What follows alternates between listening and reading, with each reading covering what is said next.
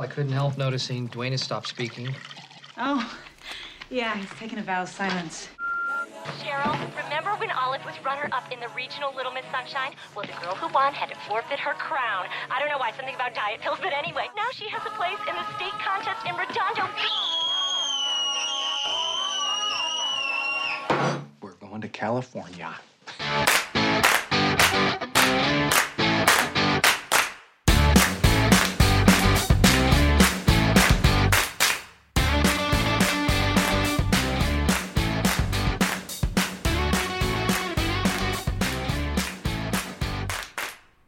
Bienvenidos a otro episodio de Dos Caras del Cine, una conversación, un mate y una película. Mi nombre es Amilcar Rebollo. Y mi nombre es Carlos Fliger y hoy vamos a hablar de Little Miss Sunshine. Cada vez estás mejor con el inglés. Eh, estoy tomando clases con un profesor particular solamente de títulos. En, en Argentina llegó Open English. Sí, claro. Sí, e- éxito las Sí. publicidades esas de... Nunca tomé un curso de, de ¿No? eso. Me parecen muy chantas. Sí, No. nos están mirando. Sí, gracias por patrocinar este episodio. Sí, sí, sí. Little Miss Sunshine del año 2006, Sí.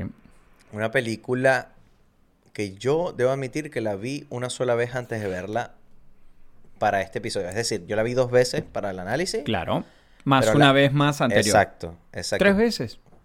Es poco, pero me había dejado una marca Fuerte. fuerte. Me gusta mucho esta película. Yo creo que cuatro o cinco veces la debo haber visto. Más las dos de... No, no, no, no. Sumando las dos veces. Ya. Sí. Eh, antes de comenzar con la película, queremos recordarle a todas las personas que nos están viendo, eh, bueno, a través de YouTube o que nos están escuchando a través de Spotify, que le den seguir o follow o que se suscriban al canal de YouTube. Así nos estés escuchando a través de audio. No tienes idea de lo mucho que nos ayuda a nosotros que te vengas a YouTube y te suscribas al canal. Sí. ¿Qué te cuesta? Nada. ¿Qué te cuesta? Entonces, métete ahí, Apple Podcast, Google Podcast, Spotify y también en YouTube.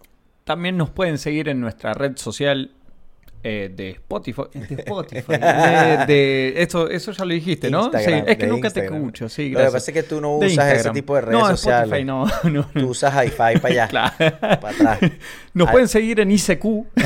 En mi punto.com, Sí. en Nos Latin pueden- Chat. Nos pueden seguir en Instagram con arroba dos caras del cine. En vez de seguirnos, eh, verdaderamente, en vez de seguir videos de gatitos, de rusos loquitos y esas cosas, eh, nos pueden seguir a nosotros, ver algo divertido, reírse de nosotros.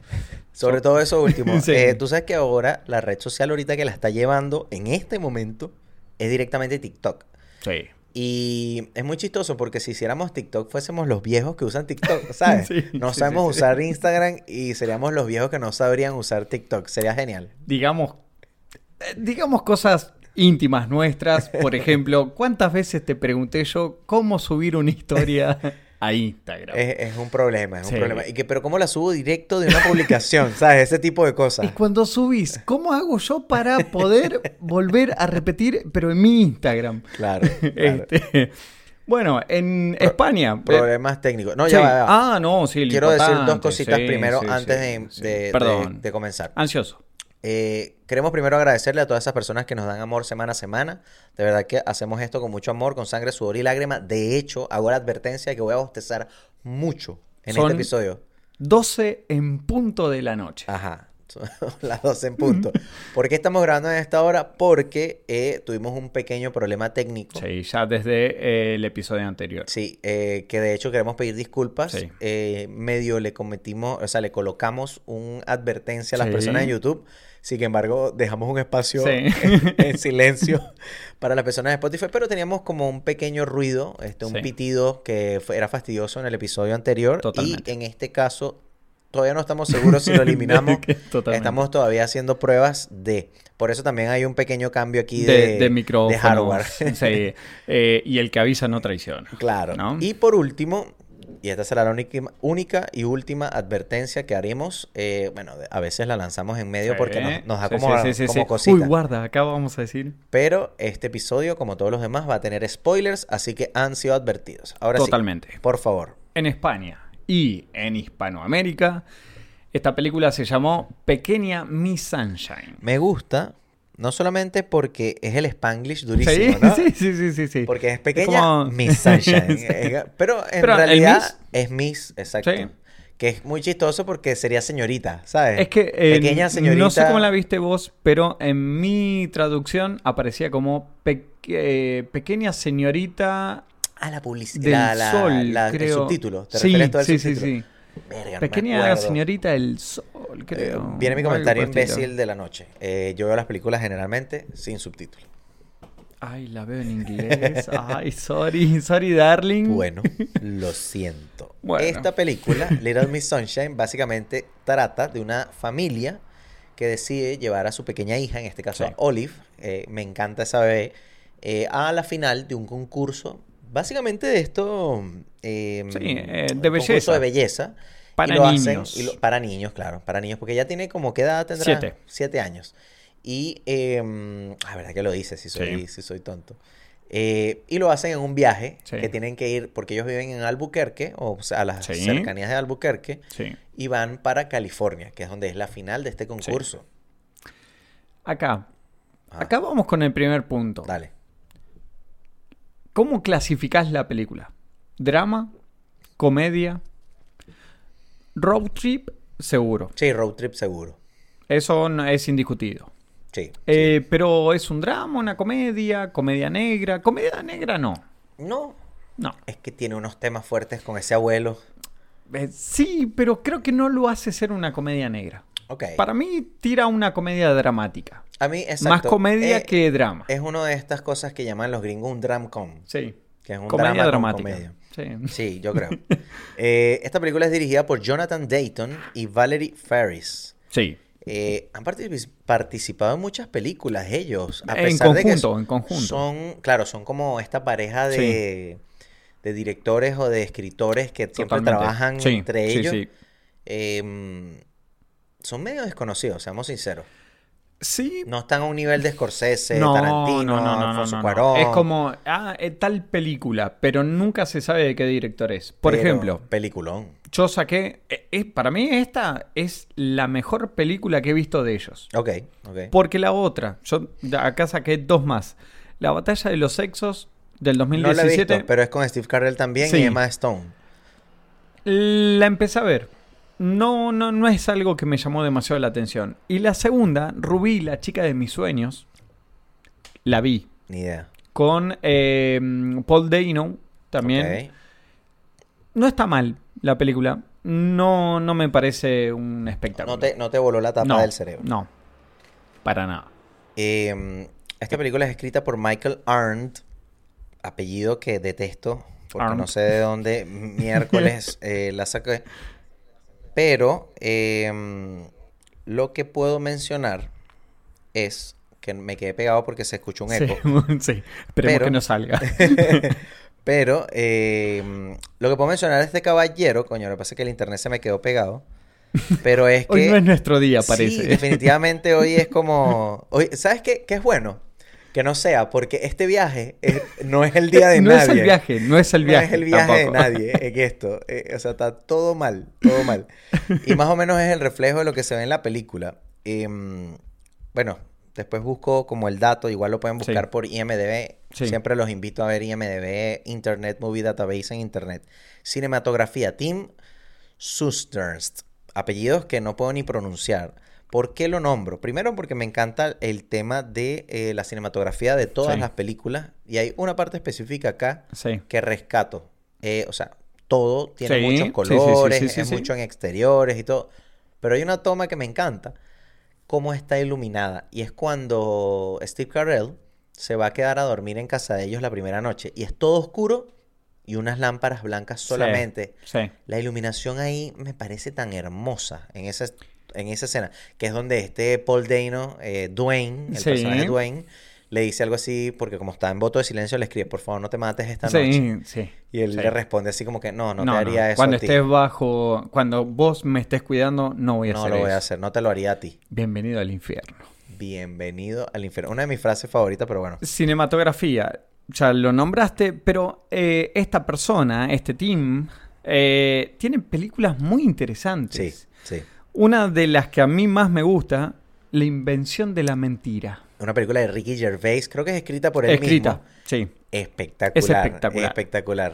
Eh, Idiocracy del 2006. Esa Una- no la he visto. Eh, Yo la vi, en su momento no me gustó. Eh, y bueno, ciertas personas, no voy a nombrar que fue mi hermano, porque tenemos personajes Que lo defienden. que lo defienden a mi hermano. Está bien, porque si te introdujo al mundo Sí. del cine, me parece que está muy sí. bien. Eh, sí, pero no hace justicia a mis conocimientos, ¿no? Es como que le dan todo el crédito a mi hermano, yo no valgo nada. Eh, básicamente.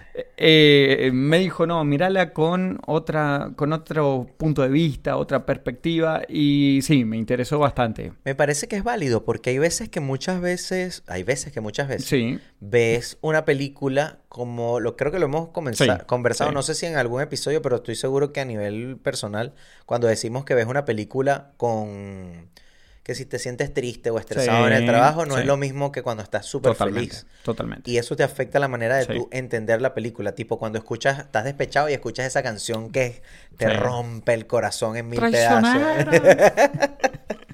Y Me la última película. voz. Sí, no, no, por eso me echaron del coro. Eh, y la última película, que es una película sumamente interesante, que se llama Office, Office Space. Office Space. Si no la viste, No. vela. Es muy Es lo único que te interesante. voy a Sí, decir. yo. Una sola palabra te voy a decir. Vela. Me gusta- Espectacular. me Del gusta- año 99. ¿eh? Me gusta porque Little Miss Sunshine es un dramcom. Sí. Eh, hay muchas más escenas de comedia quizás que de drama, a pesar Sí. de los momentos de drama que hay. Pero eh, me gusta porque este mm, cinematógrafo, Tim Susdurst, disculpen nuestro inglés, ha trabajado en Bill and Ted Excellent Adventure, que es la de mm, Keanu Reeves, que es jovencito, que son como un medio bobo y tonto. Sí. Sí. Eh, ha trabajado, película. bueno, pero es un éxito en Estados Unidos increíble. Es que es como esas películas bizarras que eh, terminan siendo clásicos. Exacto, son, son como tan malas que terminan Sí. siendo sí, sí. un- una leyenda. Películas de. ¿Cómo es que le dicen? Bueno, no importa, sí. Eh, Seventeen Again. Seventeen Again es una película de Zac Efron con Matthew Perry, que se le hizo mucha publicidad en el momento. Esta película es del 2009, por lo que estoy viendo acá. Increíble que este tipo trabaje como en Sí, eso sí. y de repente tú ves que trabaja Es que como en Little Miss yo, Sunshine. yo estuve. eh, a ver, saqué las que me convenían a mí. Obviamente. ok, claro, ¿no? De- claro. Pero verdaderamente es como que tiene muchas películas que pasan por todos los géneros. Fantasía 2000. ¿Sí? Fantasía 2000 con Disney, o sea, es un tipo que no es ningún eh, desconocido, no es ningún nuevo, ya en el 2006 el tipo tiene un background increíble Impresionante. trabajando. Eh, Tim Sundurst. Eh, casting: Kim Davis Warner o Barner y Justin Arteta. Ok, ¿Sí? ok, ok.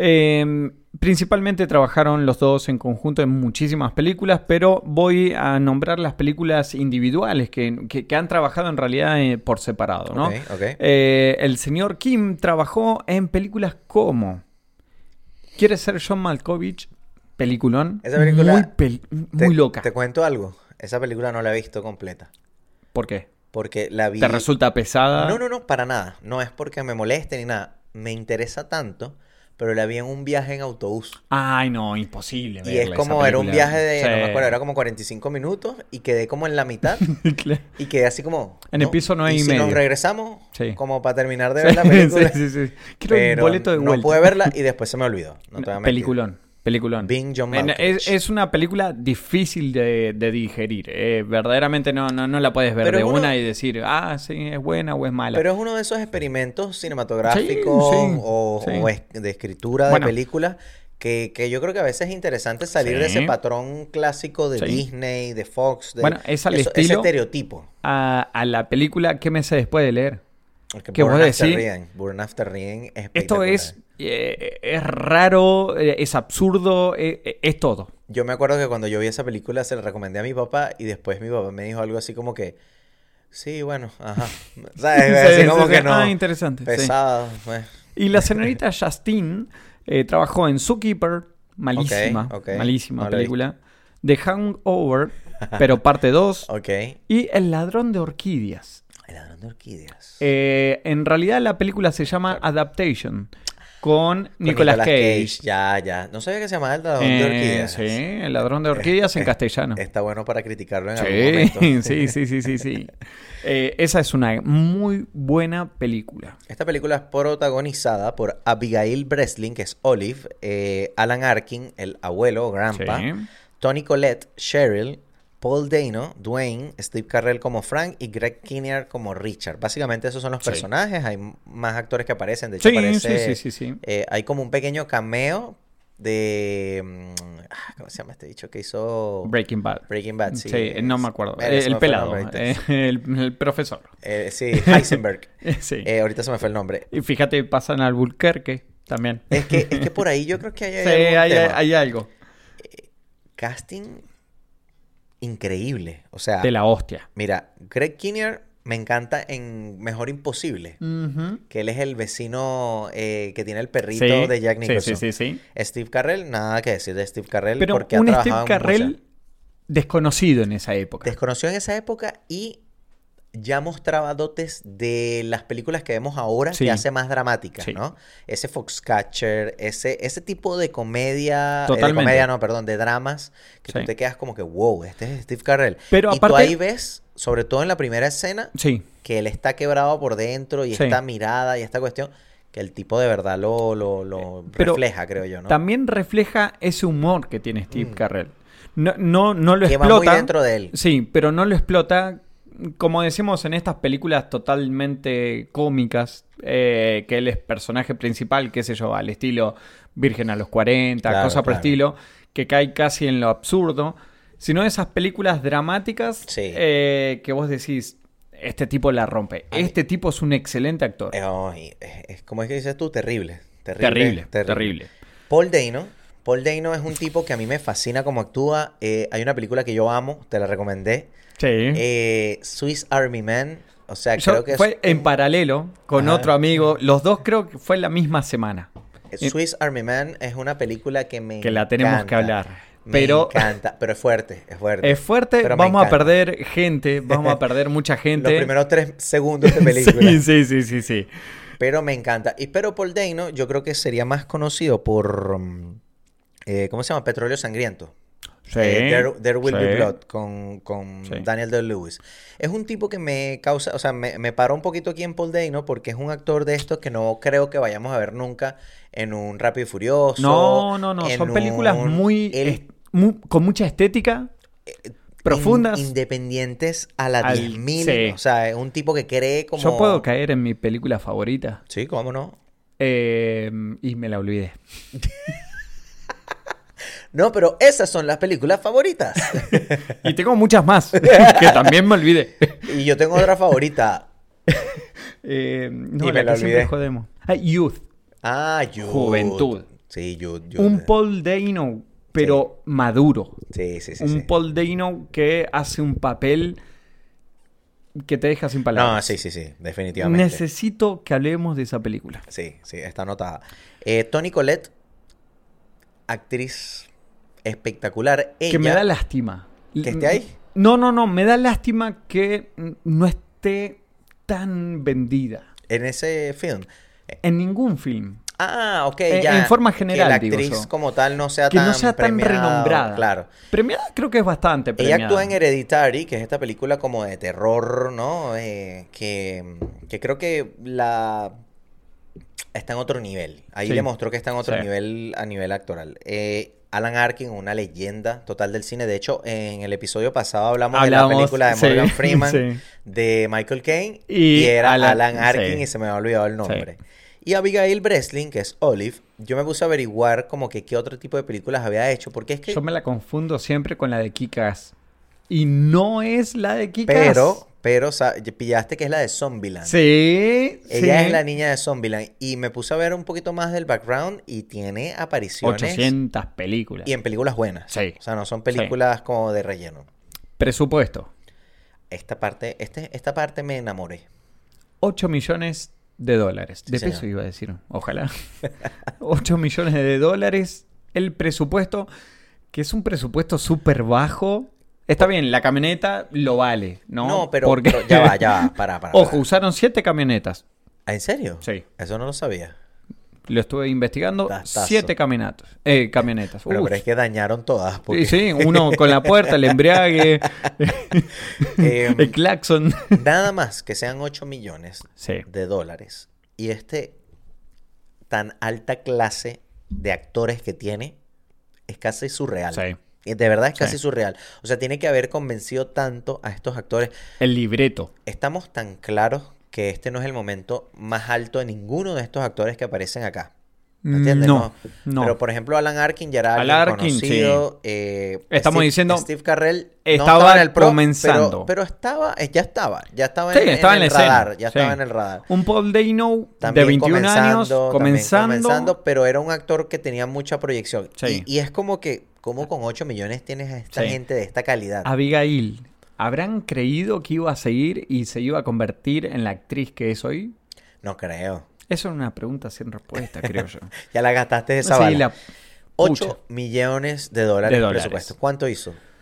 101 millones de dólares. Una cosa espectacular. Donde tú no entiendes por qué en Children of Men gastaron Sí. casi 70, eh, ¿cómo es? 76. y 76 ganaron 70. 70. Va, ganaron, perdieron. Perdieron seis. Perdieron 6. Eh, acá de 8 a 101 millones es una locura. Volvemos al punto de que eh, el- los directores los deben haber convencido solamente con el guion. Para Sí. mí fue el guion. Sí, no, es que tiene que ser. como como hicieron el pitch de la idea de, mira, tenemos que hacer Sí. esta película que se trata de esto? Me, me mató. Vamos a los fun facts. Lánzate. Primero, esto, este me voló un poquitito la cabeza. La película se tardó en filmar, en realidad en producirse, realizarse en, en su totalidad, cinco años. Ok. Mucho. Para mí me parece Ojo. mucho. Pero estamos hablando desde, porque, o sea, el proceso normal, eh, normal, llámese normal, que Sí. yo he por lo menos investigado, Sí. porque bueno, nosotros no somos cineastas ni sabemos cómo Todavía. funciona ese mundo. Para que saltemos. ¿eh? Bueno, eh, ¿me avisas qué tal? Sí. Eh, ¿Cómo te va? claro. Em, una persona escribe un guion, Sí. o una, dos personas, depende de cómo trabajes, pero escriben un guion que generalmente, según lo que he visto, Sí. dura entre uno o dos años dependiendo de la persona. Sí. Primer bostezo. Segundo, Vayamos anotando. claro, eh, pueden tomarse un los shot. costados. Un shot. Pueden tomarse un shot cada vez que bostece. Eh, eso por ese lado. Sí. ¿Ok? Dos años una persona escribiendo la película. Después- Filmación.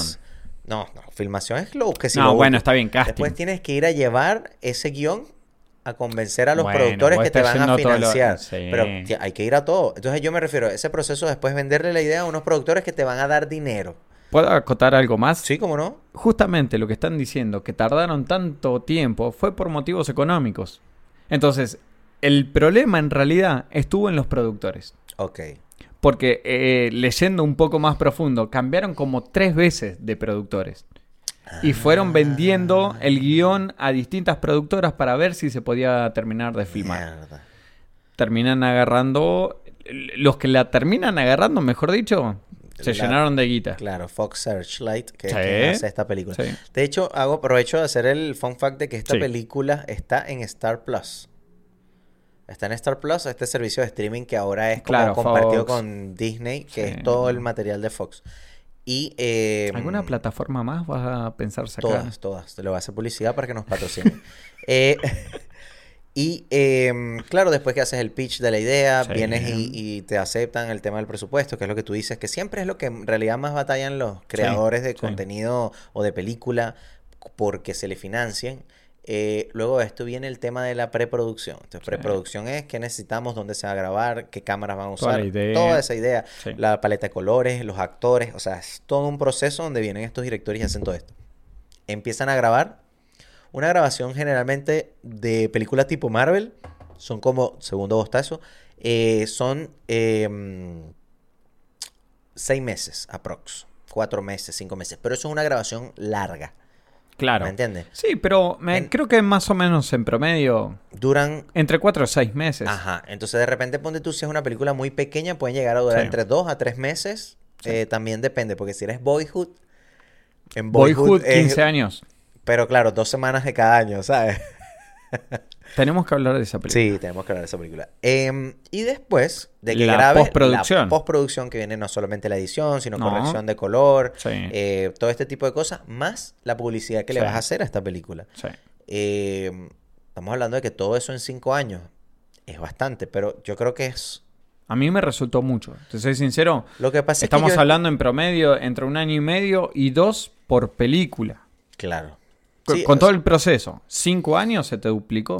Para mí, como estas personas no son tan famosas por decirte un Martin Scorsese que ya está pensando en la siguiente película, porque Sí, y aparte es Martin Scorsese, cualquiera te va a poner guita eso, para que eso la es lo que iba a decir. Entonces, yo creo que aquí era donde estaba la diferencia. Sí. Ahora sí. Seguimos. Bill Murray fue uno de los primeros en eh, ser elegido eh, originalmente para hacer el papel de, de- perdón, de Frank, iba a decir, de la, eh, no, está bien, de Frank, Frank de Steve Carell. eh, de Steve Carell. No me pega. Segunda opción, Robbie Williams. Ese pudo haber sido. Sí, Robin Williams. De, de hecho, hubiese sido demasiado cringe verlo ahorita. Sí. O sea, me hubiese dado Sí. demasiado sentimiento verlo ahorita. Y Donald Sutherland, ¿Ok? Del abuelo. El abuelo. Obviamente. Eh, también me hubiese gustado. No tiene tanto carisma, eh, sí, porque es una pe- persona con mucha más fuerza cuando tiene la cámara sobre él. sí. pero. sí. mm, Y pero- creo que le van pero- muy bien en los papeles de acción. Sí, y eh, malos. ¿Sabes? Él Sí, es como medio. sí. Y los dramáticos, tienen papeles dramáticos muy buenos. Eh, Thomas Hayden Church, que trabajó en Un zoológico en casa, por ejemplo, que hace el hermano de Matt Damon. No sé si la viste esa película. Esa película, yo eh, me acuerdo que Es vi un- que sí el comienzo y Sí, qué sé yo, pero. Es una película mm, buena, pasatista para un buen domingo. Eh, rechazó el papel de Richard, o sea, del padre de Oliver. Ya, de Greg Kinnear. claro. Exactamente. ¿Y eh, qué termina pasando? Se arrepintió. ¿Te Como imaginas, te siempre imaginas que hubiese mismo, negociado ¿no? tipo la ganancia? Ah, claro, claro. ¿Tú, tú llegaste a ver, hago un paréntesis, ¿viste el video que apareció eh, Matt Damon? Me lo pasó un amigo. Qué increíble el video de Matt Damon. Tenemos que eh, colgarlo. eso. Hablando, sí, vamos a ver si lo ponemos en las Sí, redes. Hablando sí. de cómo él perdió la oportunidad de eh, Filmar tener- Avatar. De, claro, de participar en Avatar y el director le había dicho, bueno, pero te doy un porcentaje de, de las De ganancias, las si- ganancias. Si, lo logramos. ¿Qué pudo haber ganado, no? Hoy en día. Pero Matt Damon es uno de esos actores que es muy, o sea, siempre está como productor. Sí. Él como que tiene ese tema Sí. de la producción.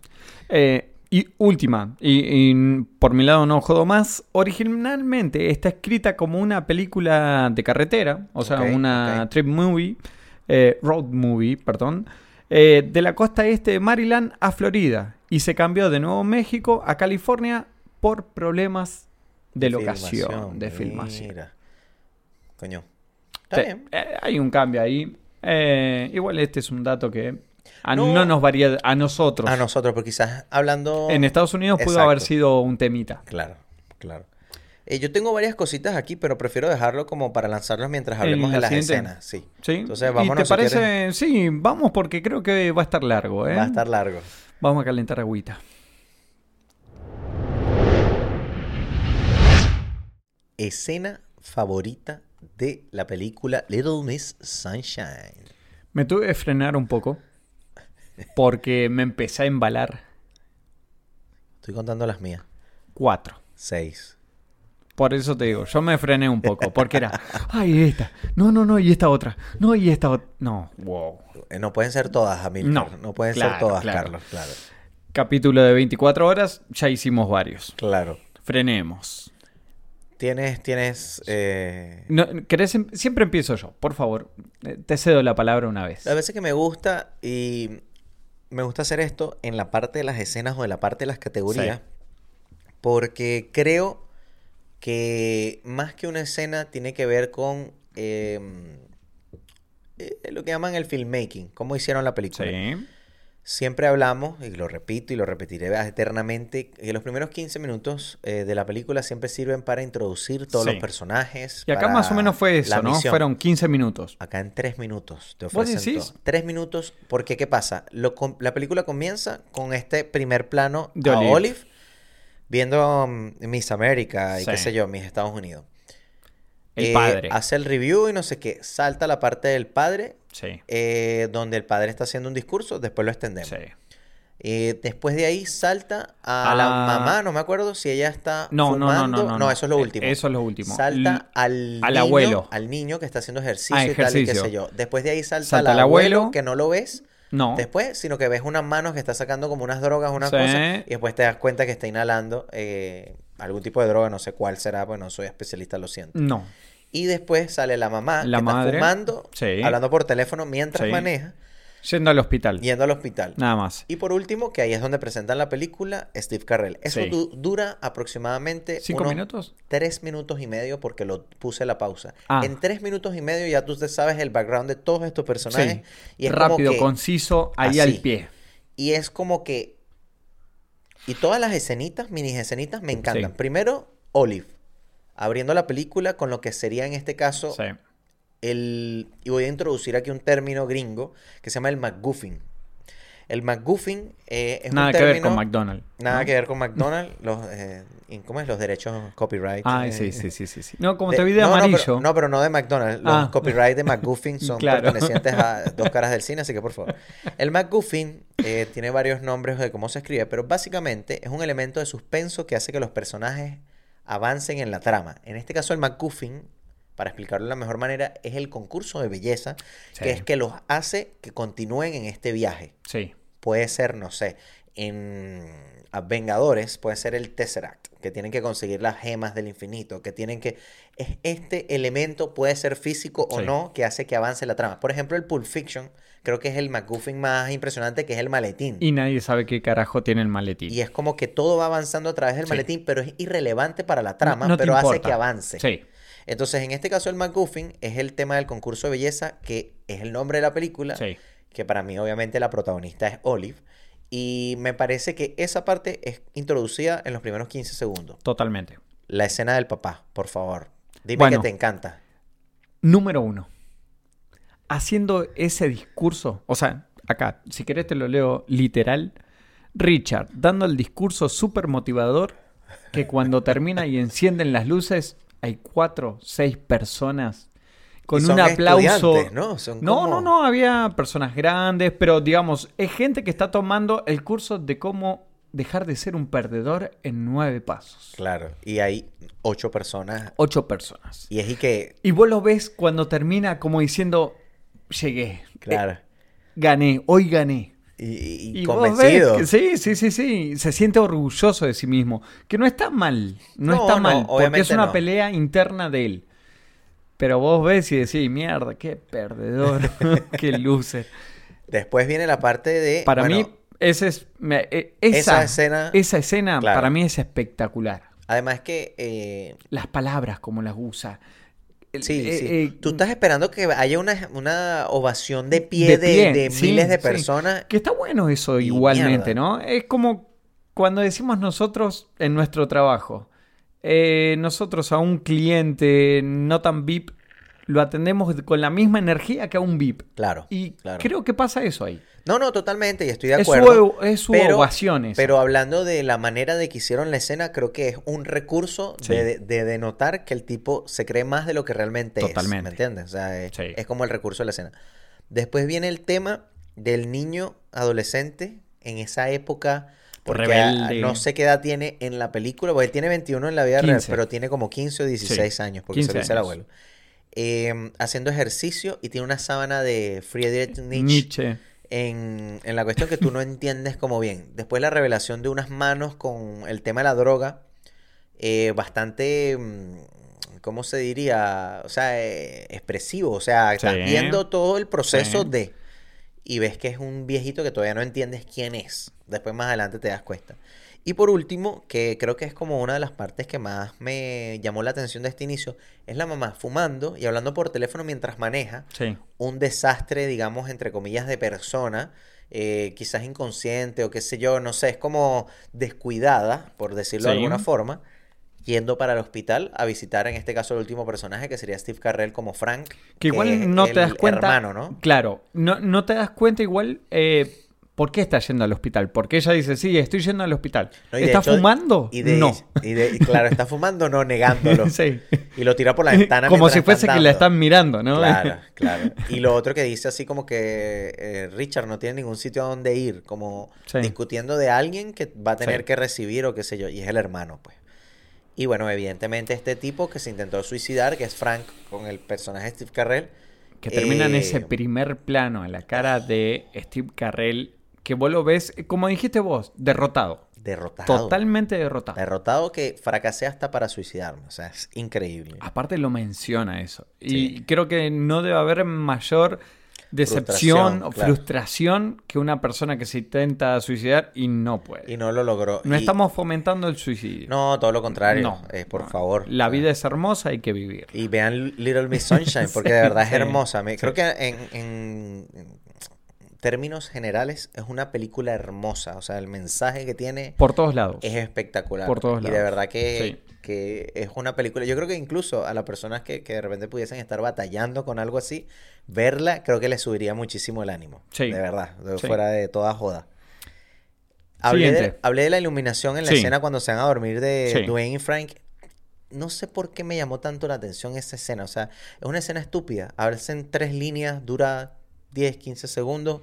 Pero me gusta para que se pillen y se vacilen la, la iluminación en ese momento. Es como suave.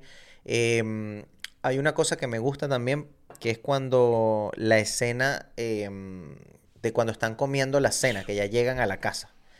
Y es más que la escena, es la manera de grabarla. Que siento que es como con cámara en mano, mucho Sí. movimiento en algunas Sí. ocasiones que no entendía como el por qué. Tampoco es que lo sepa, pero mi teoría es que em, es para ver el caos que existe dentro de la Sí. casa. Sí. El papá está en su onda, está preguntando por Stan Grossman, escucha los mensajes, pero le importa madre Un los huevo, otros sí. mensajes. La mamá no cocina, compra un pollo, lo que va a hacer una ensalada rompiendo dos lechugas y echarle aceite. El abuelo que viene y grita eh, Que porque está todo el tiempo mamado, sí. mamado de, de Sí. estar eh, comiendo pollo todo el tiempo. Y viviendo en la familia, eh, perdón, en la casa de su hijo, ¿no? Es como que él quería estar en otro lado. que- Totalmente. Que, también lo mencionan. Él quiere estar en, en su casa de, de retiro. Totalmente. Porque era un paraíso. Eh, el hijo, Dwayne. El hijo cumpliendo un voto de silencio que no entendemos todavía por qué. No, eh, creo que en, este en ese punto. momento lo dicen.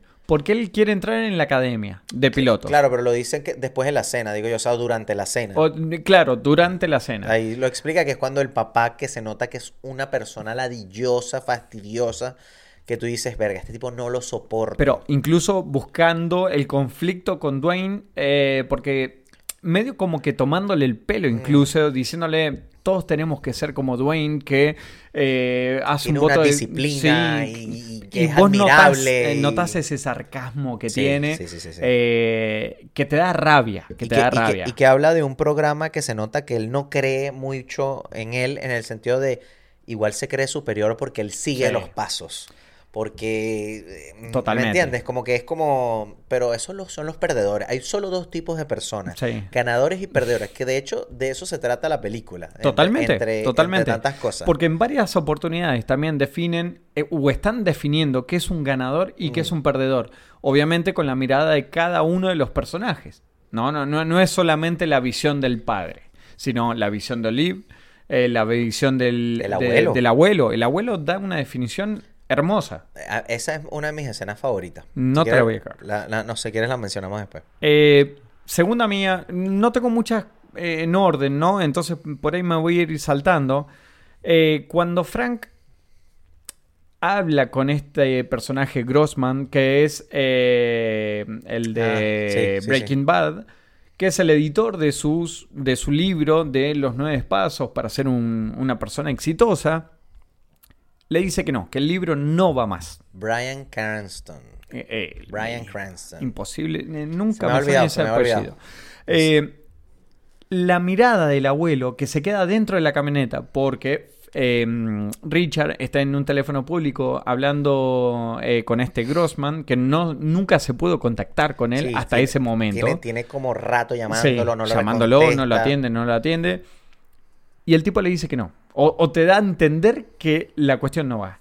Y Frank, eh, perdón, eh, el abuelo lo, lo disfruta eso. Y se queda en la camioneta viendo cómo le están diciendo que es un perdedor. Claro. Eh, luego se le va a acercar y le da unas palabras cuando están de- nuevamente todos en la que, que camioneta. manejan después de, de que dejaron a Olive. Eh, exact- eh, exactamente. En ese momento, eh, el, el abuelo le da a Richard un discurso, o- dándole el apoyo, Sí, a sí, pesar de que se está cagando de risa por dentro, de que eh, es un perdedor su hijo. Claro. Un apoyo le da con unas palabras tan bonitas. Eh, Y que se siente súper sincero. Sí. Súper, súper sincero. No lo ves que, a pesar de que se ría y toda la cuestión, es como. Es como cuando quieres un amigo y le tomas el pelo. Sí. Entonces es como que está bien. me Pero llega un riendo, punto, sí, Pero yo sé que ahorita necesitas este aliento Sí. y estas cuestiones. un abrazo, por ejemplo. Claro. Eh, y verdaderamente esa parte, esa escena, toda la escena, desde que se convierte en perdedor, porque ahí tenés una transformación, Sí, sí. a eh, el apoyo de su familia. Eh, eso me, me- me gustó Y muchísimo. te lo mezclo más porque la presentación de este personaje como un orador, como todo esto positivo, creyendo eso, viene después, o sea, lo que- la escena que tú mencionas, viene una de mis escenas favoritas, porque es lo desgraciado, por no decir otras palabras peores, peores. que es este mismo carajo, eh, cuando la escena del helado, que Te dan ganas de matarlo. te dan ganas de golpearlo así, Sí. que le dice básicamente como que si comes helado te vuelves gorda y estar gorda está mal y tú no eres perdedora, las perdedoras son gordas. O sea, como que dándole ¿Y cómo ahí le, cómo le lava el, manipulándole sí, el, cerebro, cerebro? Y la mamá como medio se deja, pero grita, pero no, pero... Y después Sí. viene el, el abuelo como con ese sabio, mmm, qué rico está el Sí. chocolate. Pero la escena es muy desgraciada. Sí.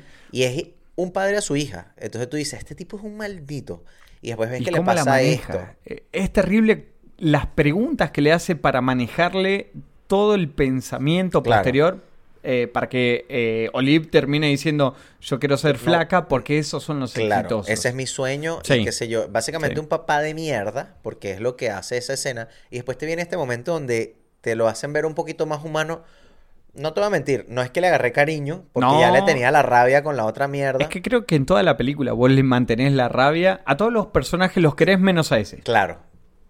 Pero eh, si entiendes que el papá, por ejemplo, en este caso, el abuelo, digamos, Sí. le está siendo sincero cuando le dice que mucha gente ni siquiera lo intenta. Lo intenta. ¿no? Eh, que bueno, ahí, ahí caeremos quizás en una parte filosófica que yo creo que es la parte que donde uno dice qué es el éxito para cada quien, Sí. dónde defines tu éxito, si tú quieres ser, no sé, el que gana 100 millones de dólares por segundo o si ganando, no sé, 100 mil dólares ya es suficiente para ti Totalmente. y tú pones tu, techo Sí. sin, Sí, sin que te manipule nadie más.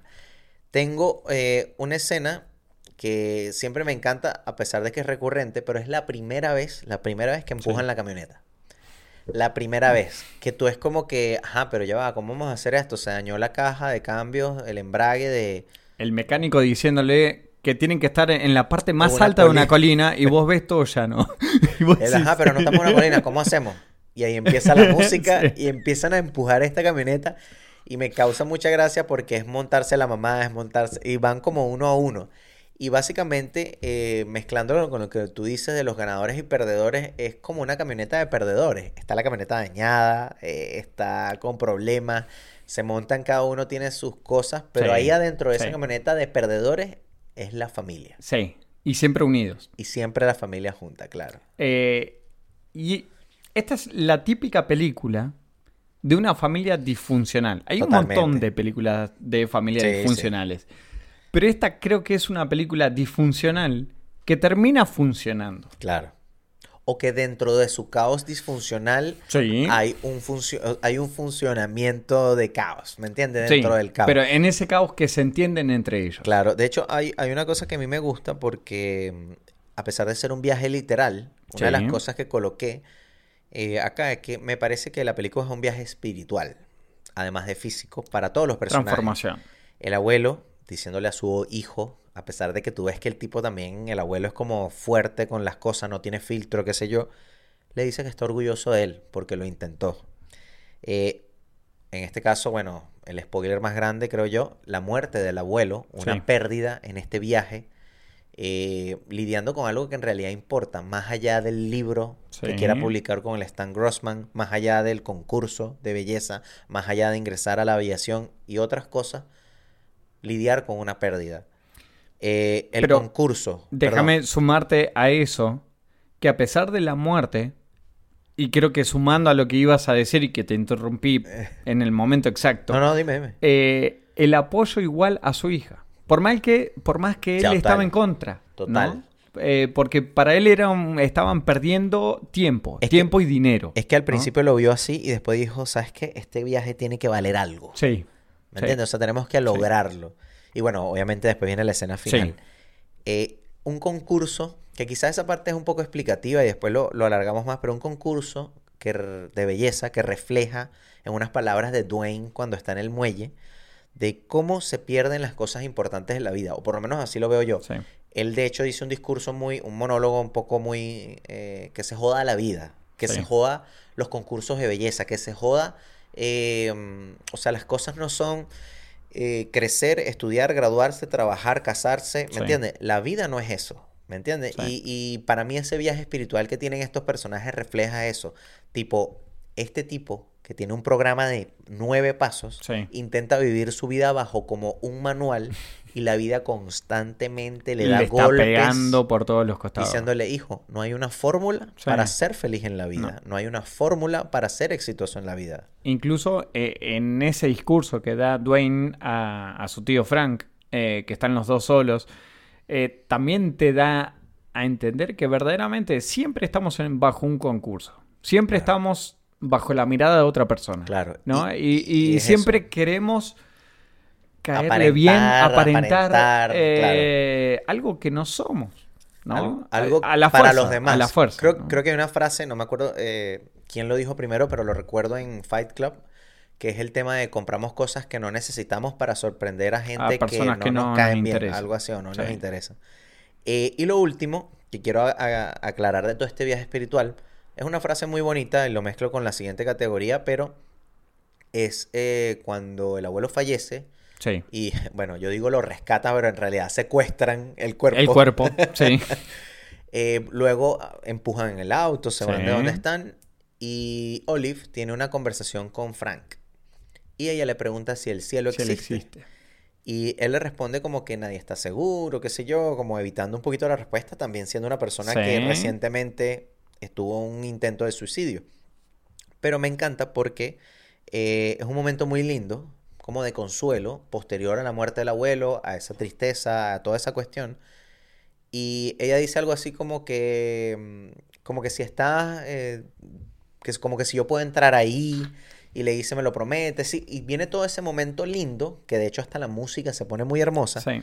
y es interrumpida por un tipo que se le atraviesa Con la camioneta. con la camioneta, que daña, termina dañando el claxón, el, ¿cómo le llaman La bocina. La bocina eh, del auto. Y mm, termina, o sea, como, o sea, yo lo interpreté como que la vida nuevamente no te deja ni tener Un un, respiro. respiro. En Sí. este caso, teniendo ese momento Sí. de, de empatía por el tema del abuelo. Entonces, comienza ahí otro tipo de cosas. Entonces, como eso, como que la vida te pasa y hay que aprovechar o disfrutar esos momentos que nos dejan, que en este caso fue ese momentico en la película. Eh, agarrando el tema de la muerte de- del abuelo, eh, algo que también me, me llamó eh, bastante la atención. También estamos en ese momento, ¿no? Que Olive está preguntando qué es lo que va a pasar con el abuelo. Claro. Instantes después. Creo que están en la sala de espera antes de que el No, no, doctor ya están llegue. dentro de la de camioneta. la camioneta, Ya. están viajando.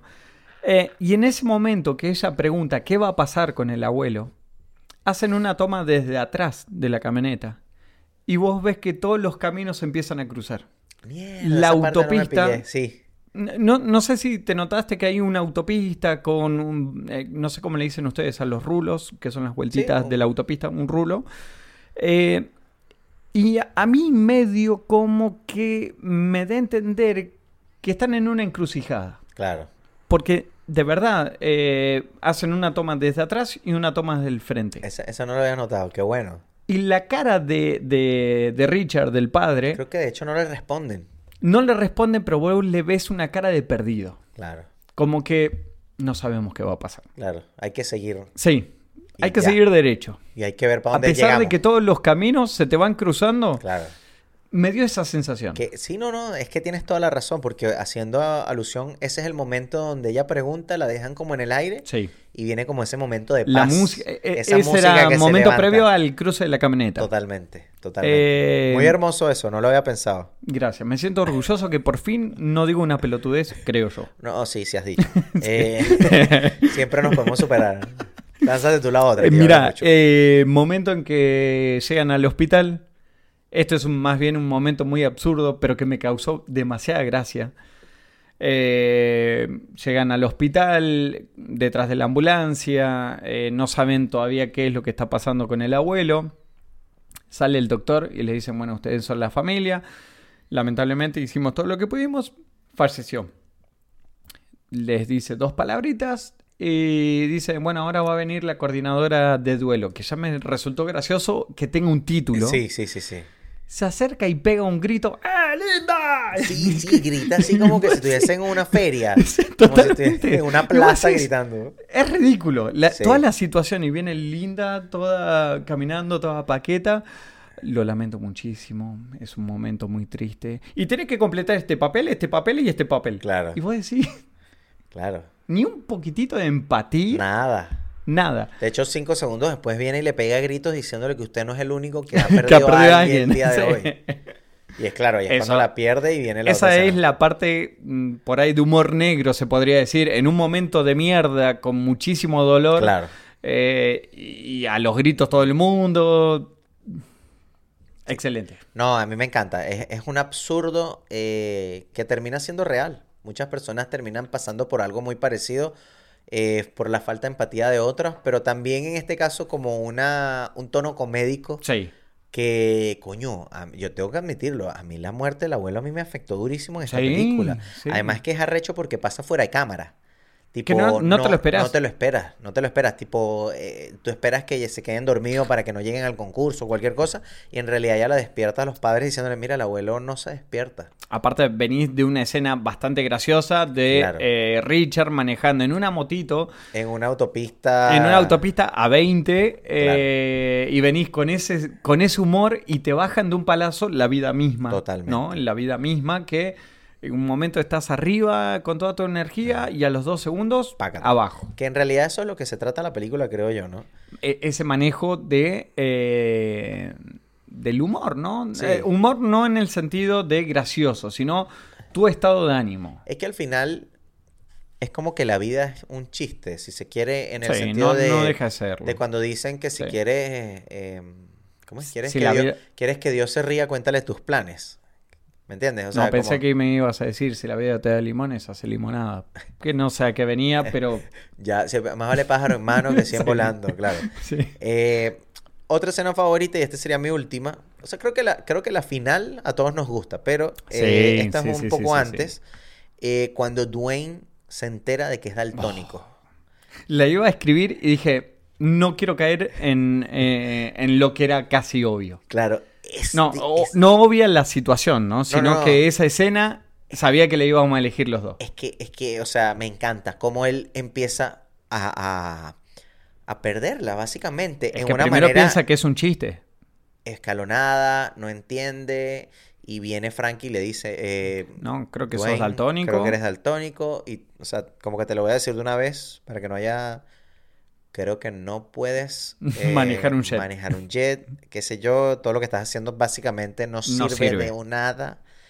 Y bueno, lo que me gusta de todo, bueno, obviamente cuando habla, que es la primera frase, dice aquella grosería que no sé si nos banean si la decimos, Sí. pero es como aquel grito que bota todo y después viene y Aparte- hace esa descarga horrible. Eso te iba a decir. Dentro de la camioneta, él no dice nada y Nada. tenemos una situación, tenemos que frenar. Claro. Y cuando frenan, recién ahí cuando frenan y él se baja, empiezan los gritos. Y, y él está bajando como tapándose la boca. conteniéndose para no decir nada enfrente de sus padres. Claro. ¿no? O de la familia. O de la familia. Y termina gritando. Luego viene la mamá, se acerca y ella dice que los, él dice que los odia A todos. a todos y qué sé yo y tal. Y lo que me gusta de todo es que, bueno, después se acerca la hermana sin decirle nada, Olive, Ese abrazo. que es como un hermano, un abrazo fraternal Sí. que, que- que, no, no tiene como explicación alguna. Él dice, está bien, ya vámonos. Y después llega, que es la parte que más me gusta, y dice que le pide disculpa a todos por las cosas que dijo, eh, ya que no lo, no lo sentía de verdad. Sencillamente Sí. estaba molesto y qué sé yo. Son esas cosas que suelen pasar a veces. Totalmente. Y lo que quiero mezclarlo es con lo que tú dijiste. Tipo, te puedes molestar, puedes decir cualquier estupidez, Sí, pero ahí siempre va a estar la familia. sí. Y creo que más o menos por ahí va el mensaje, tipo, somos humanos, podemos ser disfuncionales. No, o sea, como dicen, creo que hay un dicho que dice, pasan las mejores familias, ¿no? Totalmente. Y es como, este caso quizás no es la mejor familia, pero Sí. es como, pero igual vamos a seguir juntos y, Sí. y unidos. Y es lo que me gusta del mensaje de la película. Yo no tengo más. Si querés, pasamos a la siguiente. Diálogo o frase favorita. Por favor. Comienzo yo. El comienzo. El El comienzo. comienzo, claro. Eh, ya, ya dije, ¿no? El, el discurso que da Frank me encanta. Pero voy al siguiente. eh, perdón, Frank no, Richard. Richard, el Richard, discurso sí, que da Richard me encanta. Todo. Eh, la forma en que lo, que lo dice. Y las palabras nota- que se le utiliza. nota convencido de Sí, lo que está sí, de lo que está diciendo. Pero voy al punto de que Frank eh, está en la silla de ruedas. En el hospital vos ves que tiene en los brazos tiene las vendas. Claro. Y ahí se acerca Cheryl, o sea, la hermana, eh, Tony Colette. Y Tony primero le dice, eh, Frank, creo que le dice, hola Frank, mm, Cheryl. Ese saludo medio, medio frío, seco. Claro. Eh, ella como que se quiebra, lo abraza y le dice, me alegro que sigas vivo. Y Frank, muy seco, muy seco, le termina contesta- contestando, serás la única. Claro, es como... eh, eh, A mí no me interesa estar entre vivo. los dos, una sola persona Sí. quería estar viva. Sí. Y es como, wow. Es que eh, eh, que te contesten eso es un baldazo de agua fría.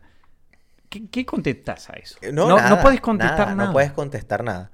Yo me fui para una frase, dirías tú, boluda. A ver. Eh, una frase tonta. Che, hoy estamos cambiados Sí, los sí, tienes que decir chamo y, Sí, y chamo. yo digo che. Eh, yo me gusta cuando no lo dice, pero lo escribe en un papel. Eh, ¿Cómo ver. se llama? Dwayne. Dwayne. Odio a todo el mundo. Y, y Frank le dice, pero ya va, y a tu familia, ¿no? O sea, como que no la puedes odiar. Y él agarra y hace, y subraya así el everyone, a todo el mundo. Y sentís que eh, eh, en ese subrayado marcó todas las hojas de La- abajo casi de que la... las cortó Sí. con el, con el de la bronca. Eso me encantó. Espectacular. Porque eh, habla mucho del tema de este adolescente que cuando estás en esa época de odio a la familia, Rebelde, odio todo, sí. Los únicos que son piolas son mis amigos y nadie más. Claro, y además él ni siquiera, o sea, se, se No sentía tiene amigos. que se- exacto. Solitario. Y Ermitaño. algo que no noté mucho, Me regalaron un, al principio. un diccionario de sinónimos. de que terminan con años. Deberías cantar reggaetón. Eh, no, lo que te iba a decir es que em, yo no lo había notado al principio de la película, y de hecho no lo recuerdo la primera vez que la vi, pero él tiene el cabello como entre negro y verdoso. Porque cuando le pega el sol, cuando está en el muelle, se ve como medio verde o cuando está en el concurso. No, no me acuerdo y de tú eso. crees que es como negro toda la película. Eh, Fíjate cuando tengas una oportunidad. La voy a tener que volver a ver. Y, y yo me iba a decir algo así como que yo creo que es el tema mismo de rebeldía. ¿Sabes? ser. Como sí, que, ah, yo sí, sí, no sí, sé, no voy a hablar, estoy haciendo ejercicio, tengo aquí... Me- de hecho, él está leyendo también un libro de Nietzsche. Sí, me parece Y- sí. Si mal no recuerdo. Y es como, ah, ok, estás en esa época. Sí, te estás consiguiendo, no sabes, ¿sabes? Todo ese no tipo sabes de dónde cosas. estás parado, Totalmente. básicamente. Pero Aprovecho- muy culto, ¿no? Para. No, es que un chamo tranquilo, Creo pero... que en mi vida leí un libro de Nietzsche. No, yo tampoco. Tampoco. El- Creo que nunca leí un libro. Punto. No, yo leí eh, La piedra filosofal de Harry Potter. Ajá. En la segunda de Dwayne, eh, Bienvenido al infierno. Y me encanta la respuesta de Frank de Steve Carell. Que gracias, Dwayne. Viniendo de ti significa mucho. Es terrible. Sí. o sea, me encanta. Me encanta esa dos. Acá va a ser media larga, voy a intentar resumir. No, no, lánzate, no voy a lánzate. poner todo lo que dicen, pero para que tengan una idea. Olive, no sé por qué lo digo tanto en francés, Olive. Olive. Eh, Olive, ahí estamos un poco mejor, le pregunta a Frank por qué se intentó suicidar. Bueno, hay una discusión ahí al medio de Sí. que es una niña de 7 años, que no tiene que saber por qué. Esto es una pregunta sin respuesta quizá. ¿Te parece que esa es una conversación aquí, entre nosotros, eh, que se debería tener con una persona de 7 años? Sí, Sí, ¿verdad? Sí, Yo hay que ser sincero. Yo también creo. Podés omitir cosas, todo, básicamente. No, pero, eh, fuera de joda, es un... Son cosas que vos no podés eh, omitirlas. Eh, Yo creo que es difícil. Ah, Ninguno de los dos tenemos hijos. No. No sabemos qué es No. eso, ni hablar de ese tipo de cosas, pero eh, yo creo que también se debería hablar. Eh, porque hay que algo- bajarlo al idioma que maneja un chico de 7 años, que esa creo es la parte más difícil. Claro. Pero entienden más de lo que nosotros creemos. Totalmente, y que cuando crecen eh, no Son casi ningunos seres tontos, humanos. ¿no? Ajá, está en ese tema, Sí, están perdón. discutiendo. Eh, Frank, mientras lo interrumpe Richard, Richard. que Richard era no, no, no, no, Maldito Richard. le dice, me quise suicidar porque no era feliz. Entonces Olive le dice, ¿y por qué no era? ¿Por qué eras infeliz? Bueno, porque me enamoré de un estudiante. Y le dice, ¿y ahí fue cuando intentaste suicidarte? No. Eran una cantidad de nos, uno Claro, detrás de otro, que claro. vos decís, bueno, y al final, ¿por qué te querías suicidar? ¿no? Básicamente lo que dice, porque me enamoré de un estudiante y fue ahí cuando intentaste suicidarte. No, porque el chico se enamoró de otro hombre, que es eh, Larry Sugarman. Claro. Eh, después le dice, ah, entonces fue ahí. No. Lo que pasó es que estaba molesto y dije cosas e hice cosas que no debía haber Claro. hecho y me terminaron eh, Despidiendo. Ah, fue ahí. No. Lo que pasó es que hace dos días se le entregó a este tipo, Larry Sugarman, Claro. eh, una beca al genio del año, qué sé yo, y ahí fue cuando intenté Claro, suicidarme. Entonces, eh, toda esa conversación me, me resultó muy graciosa porque era, bueno, esto es malo, entonces fue por eso. No, no, no, no. Porque hasta a mí me parecía, bueno, Claro. porque se enamoró de alguien que no Claro, no era sé, correspondido. te fueron No. infieles o qué sé yo. Claro, eh, porque en el laburo te echaron. No, tampoco. Y bueno, y al final, ¿por qué? este, No, ¿Cómo que- manejaron ese diálogo? Y me da risa porque en la película eh, primero lo muestran de manera muy, estamos hablando de 2006, otra época, otra cuestión, eh, el tema de la homosexualidad. Porque ahí lo manejan, es muy chistoso porque él dice, no, y me enamoré y el chico no me correspondía. Y ella le responde de manera muy inocente, sí. ay, qué tonto, te ibas una de un chica". tontera. Y que sí, en realidad fue una tontería, dice él, pero como que no con el mismo tono obviamente de Olive, Sí. pero es como una escritura bien bonita ah, en el sentido de, de cómo la inocencia de la niña lo muestra, ¿no? Ahora y la interrupción del abuelo. No sé si ibas a ese punto. a eso iba a llegar, que ahí viene la parte donde ya le, eh, como dirías tú, se pasan de rosca. Sí, Porque sí. ya ahí viene la parte de los chistes que tú dirías que hoy en día ofenden, que es como que eh, para eso también hay otra palabra, dice Sí, para el tema de enamorarse de un chico. Y entre papá, como que cállate la boca. Es Y que lo frenan queda justo, callado, ¿no? claro. Siempre lo frenan justo. Pero lo mezclo con una escena que pasa más adelante, que es cuando el policía los detiene. Que, bueno, cuento largo de la escena, eh, abren eh, el baúl, la maleta del auto y eh, se caen estas revistas pornográficas que habían comprado mm, minutos, horas antes. Aclaremos que está el cuerpo del abuelo metido, metido en el baúl de, de la camioneta, ¿no? Que por cierto, ese actor, eh, coño, no. es el mismo de, de Breaking Bad, que es Bad. el tío de... mm, Sí, es el cuñado de, El de policía, Bryan el Cranston, policía. claro.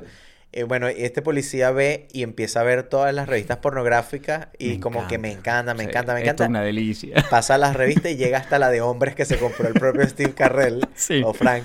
Y lo es queda que, mirando esa mirada. Me llevo las otras, esta te la quedas tú. Y es el chiste homofóbico súper horrible que hoy en día ofendería, pero igual Sí. la veo y sé que no lo hacen con Pero una intención de ofender. Sí, Sí. no lo, sé- se ve que no lo hacen como con una intención de ofender, Totalmente. pero es, es buena. ¿Tenés otra? Mira, eh, me gusta cuando están en la camioneta hablando y el abuelo está como loco insultando y diciéndole al otro, eh, al, al- Me la acabas de cagar. En serio.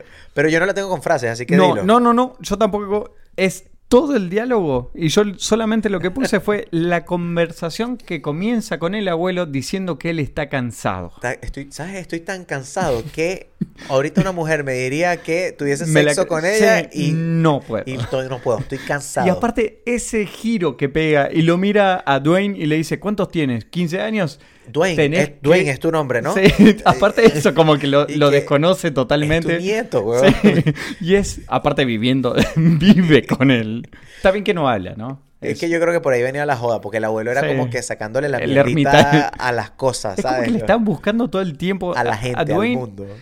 Pero sobre todo con Dwayne, se la agarran todos con Dwayne, que es un cero a la izquierda, Claro, básicamente. pero probablemente está en un momento muy eh, Pero aparte- insoportable. O sea, ¿me es, seguramente, Dwayne, seguramente. Dwayne. Y aparte, Pero ¿cómo esa es? parte me encanta. Te tenés que bajar a todas las mujeres. Claro, a claro. todas. A todas, todas. No, no con una como yo hice, como un Sí, imbécil. no. Hablando de la abuela de él.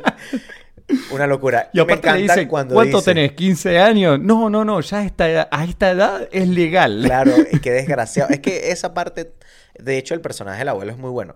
Pero una de las cosas que me gusta es que, que empieza a hablar ya obscenidades y, y es que no, ella tiene audífonos. Ella no, No escucha nada. no tiene problemas. Y entonces viene, ella después se quita los audífonos y ¿de qué hablan? De política. Ah, Ah. Y se vuelve a poner la- los Sí. audífonos. Y es que mierda. O sea, eso me encantó. Pero verdaderamente creo que todo ese diálogo e- es, impagable. Porque también Es diciéndole... muy buena escritura. Eh, em, perdón, el abuelo diciéndole a Frank, vos no me vas a entender de esto. Pero imagínate. Claro, y el tipo mirándolo como que diciendo... hay un sitio donde hay por cada hombre hay cuatro mujeres y empieza a explicarle así como para que se meta en su mundo y para que tenga un poquito de Es empatía por él. terrible, es terrible. No, el abuelo es un personaje demasiado bien escrito. Para mí esa es todo ese diálogo, todo. Ahora, tengo otra, tú- no sé si tú terminaste. Eh, yo terminé, pero tengo uno, pero te lo dejo, te lo dejo. No sé si será, A pero ver. es para mí la frase de la película. A ver, Es la frase, siempre hablamos de que Estados la que te Unidos, marca, Estados sí. Unidos tiene eso en sus películas, que Sí. hay una frase, eh, en este caso es una conversación. Y básicamente el abuelo y lo, Olive en el hotel, antes de que él falleciera, es como una pequeña despedida. Y la frase tan hermosa que dice, eh, básicamente ella está teniendo eh, dudas y le pregunta, abuelo, soy Miedos. bonita, soy bonita, claro. Y él le responde que eres la niña más hermosa de todo el mundo. Y entonces él le dice, no, lo estás diciendo como que porque soy tu nieta. sí. Y él le dice, no, pero es que si estoy loco por ti, o sea, es tu belleza interna y tu belleza externa. Eh, y entonces ahí le dice que siente presión porque su papá habla de perdedores y ganadores, sí. haciendo alusión al tema de Y que tenía miedo que si pierde, papá la vea como- deje de querer. ¿no? por, por ser perdedora. Sí, y papi odia a los perdedores. Y él le responde eh, básicamente lo que dijimos, pues, que un perdedor tiene eh, tanto miedo que ni siquiera lo intenta. intenta. Y nosotros lo estamos intentando, ¿cierto? Y es lo que decimos de fijar lo que sería tus metas Sí. en la vida, si se quiere.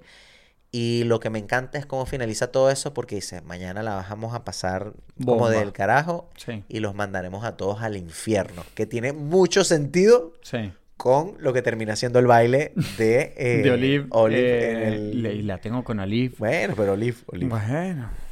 ¿Quién se robó la película Don Carlos Fliger? Yo tengo dos. A ver, Eh, creo que uno es casi obvio. el abuelo. Entonces tengo tres. es que el abuelo me pareció esencia de la película. Sí, sí. Es que es muy obvio elegir Sí. al abuelo, es muy obvio. Eh, por eso yo me quise ir para dos lugares. Hay uno que también me resulta un poquito obvio, pero uno es Abigail, o sea, Olive, Ok, porque con los años que tiene, interpretar ese papel sí. eh, me parece muy fuerte y me parece espectacular cómo lo hace. De hecho, esa escena muy que mencionamos recién, Que ella está- termina llorando. Wow. Eh, es muy difícil dirigir, di- dirigir. sí, digerir, no Eh, podés. va, vamos, sí. vamos por la 1 y 9 grabando. así que- Perfecto. Sí, estamos, Eh, estamos es en legal. horario- Es legal in- eh, que la- los, cerebros, Claro. los cerebros se me, se me atrofien así un poco. Eh, estar dirigiendo a una persona de 7 años, casi persona, eh, Claro. eh, a este niño de 7 años es muy difícil, muy difícil. Entonces creo que eh, hicieron un trabajo espectacular con, eh, con Abigail.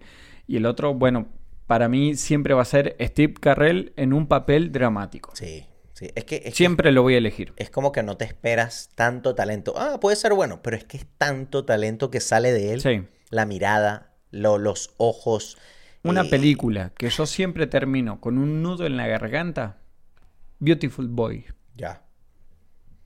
Vean esa Ese película. con, Eh, olvidó- Timothy- Timothy. No es Oliphant. Timothy... Eh, tiene apellido francés. Viene con, con Dune ahorita en Sí, noviembre sí, sí, con sí, sí, Denis, sí. Denis Villeneuve. Eh, esa película, si no llorás, es- pega en el palo. Sí, sí, sí, sí. Em, para mí, eh, básicamente es el guion. El guion de la Sí, película sí. está demasiado bien escrito. Coincido, un papá, un coincido. papá. O sea, y no me refiero solamente a la historia, me refiero a los personajes, el background que te muestran los personajes. cómo están escritos cada uno de los personajes. Te lo leo lo que escribí. Un papá, un papá que vende un producto que no cree, que en este caso es la lista de los nueve Sí. pasos, que se convierte en una obsesión y termina siendo un imbécil como persona. Una mamá desorganizada, la cual es bastante sentimental y básicamente un desastre en su vida. Un abuelo, mi personaje favorito evidentemente, donde no tiene filtros ni nada que perder y lo que está es tratando de recuperar todos los años de su vida viviéndolo al máximo.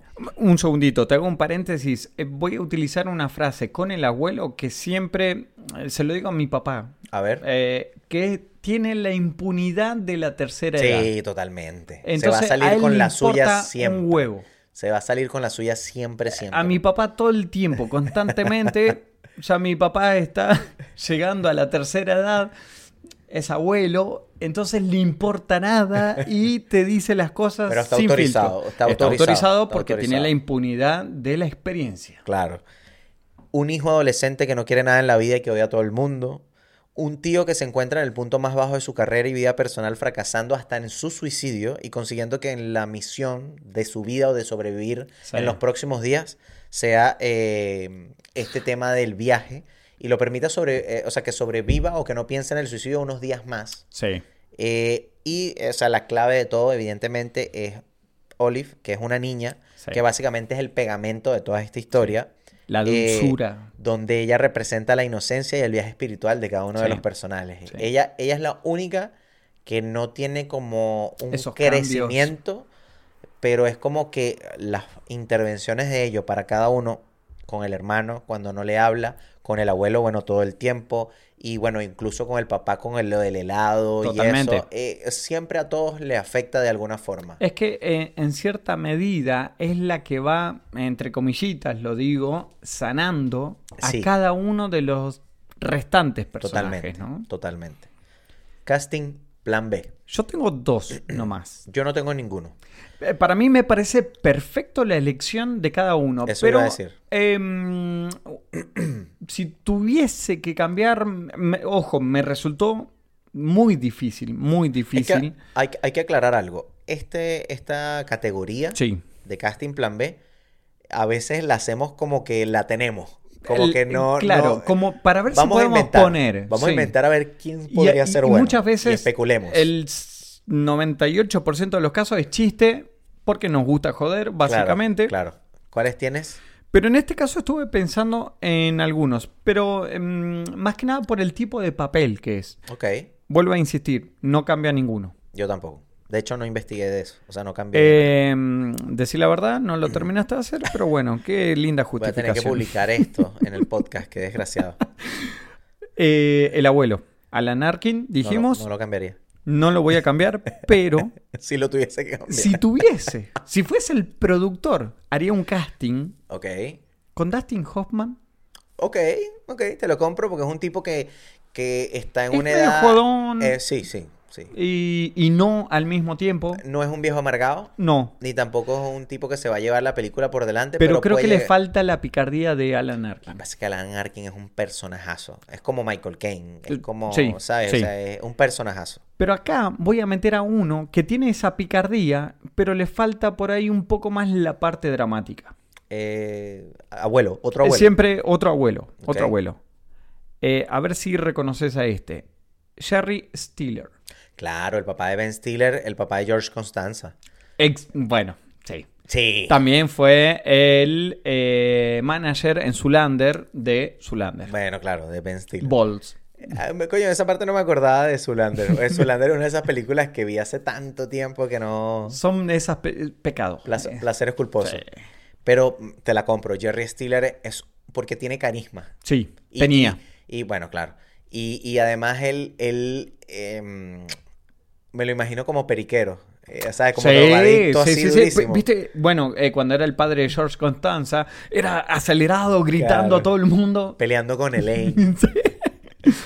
Y para el papel de Richard, de Greg Kinnear, Ah, ese, ese sería el único que yo cambiaría, creo yo. porque está muy bien, O sea, insisto, es un personaje para odiar, estamos Sí. claros. y que me encantó en ese primer, insisto que yo me enamoré de ese primer discurso que él Claro. da. Eh, ¿A quién colocaría? pero pensé en un Gary Oldman, uy, no hay que golpear, ¿eh? aprendan a manejar los brazos.